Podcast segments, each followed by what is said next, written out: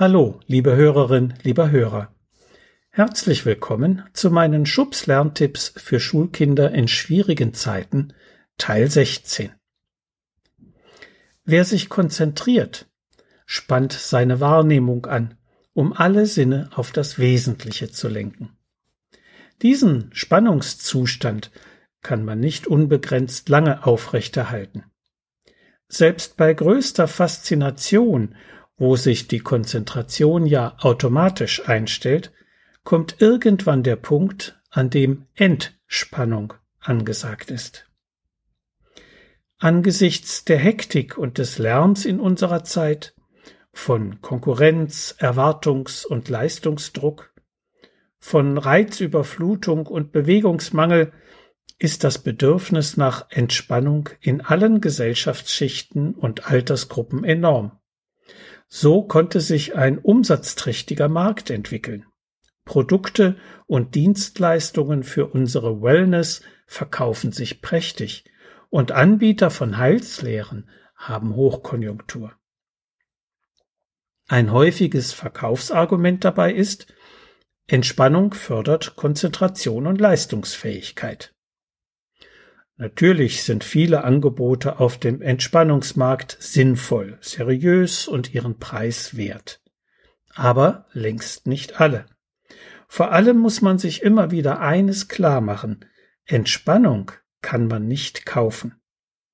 Was man kaufen kann, sind Materialien, beispielsweise Spiele, Bücher oder Musikaufnahmen oder Gelegenheiten wie Urlaub auf der Beauty Farm oder Schweigetage im Kloster und so weiter, die die Entspannung möglicherweise unterstützen. Letztlich aber liegt es an jedem Einzelnen selbst, den Stress in seinem Leben zu verringern und ein gesundes Gleichgewicht zwischen Anspannung und Entspannung zu finden. Dazu muss man die zwei Arten von Stress kennen. In Anforderungssituationen, in denen wir erfolgszuversichtlich sind und uns positiv herausgefordert fühlen, entsteht durch Ausschüttung einer verträglichen Dosis Adrenalin Eustress. Er wirkt anregend und stellt für die anstehende Bewältigung einer herausfordernden Situation maximale Energie zur Verfügung. Empfindet man eine Situation jedoch als überfordernd, kann die Anspannung übermäßig belastend wirken.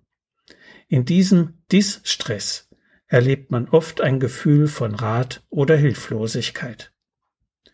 Durch Hormonausschüttung, also zu viel Adrenalin und außerdem Noradrenalin und Corticosteroide, werden die langen Muskeln in Armen und Beinen aktiviert und gleichzeitig die Frontalhirnaktivität reduziert. So entsteht eine Denkblockade, das berühmte Brett vor dem Kopf, bei gleichzeitiger motorischer Unruhe. Diese entwicklungsgeschichtlich sinnvolle Reaktion, die unseren Urzeitvorfahren bei Gefahr das Überleben durch Kampf oder Flucht ermöglichte, wirkt sich heute, etwa bei Leistungssituationen in der Schule, meist kontraproduktiv aus. Deshalb hilft es in stressigen Lernsituationen nicht, sich in die Aufgabe zu verbeißen. Eine Aufforderung wie Jetzt konzentrier dich aber mal führt dann nur zur Verstärkung der Denkblockade.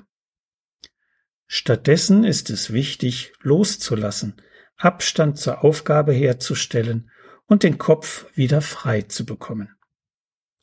Hier ein paar Tipps zur Alltagsentspannung für Ihr Kind, die keinen Cent kosten. Versuchen Sie, extreme Anspannung durch Leistungs- und Erwartungsdruck zu vermeiden, um Verspannungen und Blockierungen vorzubeugen. Ziele, die Sie für unverzichtbar halten, müssen nicht immer jetzt sofort oder ausschließlich auf dem von Ihnen vorgesehenen Weg erreicht werden.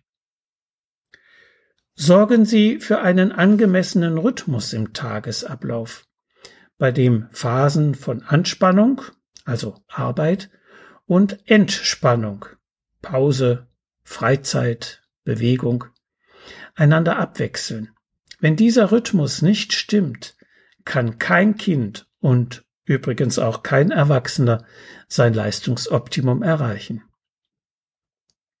Und schließlich sorgen Sie für eine verträglich kleine Dosis an Bildschirmreizen. Grundsätzlich sollten Kinder an jedem Tag mehr Zeit mit körperlicher Bewegung als mit Bildschirmen verbringen. Und je mehr körperliche Bewegung auch in frischer Luft stattfindet, ob bei Sonnenschein oder Regen, desto besser. So viel für heute. Sie finden noch viele weitere hilfreiche Informationen in meinem aktuellen, erst im März 2020 erschienenen Buch Konzentration der Schlüssel zum Schulerfolg. Medu Verlag Dreieich. Wenn Sie Fragen zu Schule und Lernen haben oder dieses Buch oder auch meine sonstigen Bücher und Materialien bestellen möchten, können Sie gerne über meine E-Mail-Adresse info schulberatungsservice.de oder über die Website www.schulberatungsservice.de Kontakt mit mir aufnehmen. Bis die Tage und bleiben Sie gesund. Ihr Detlef Träbert.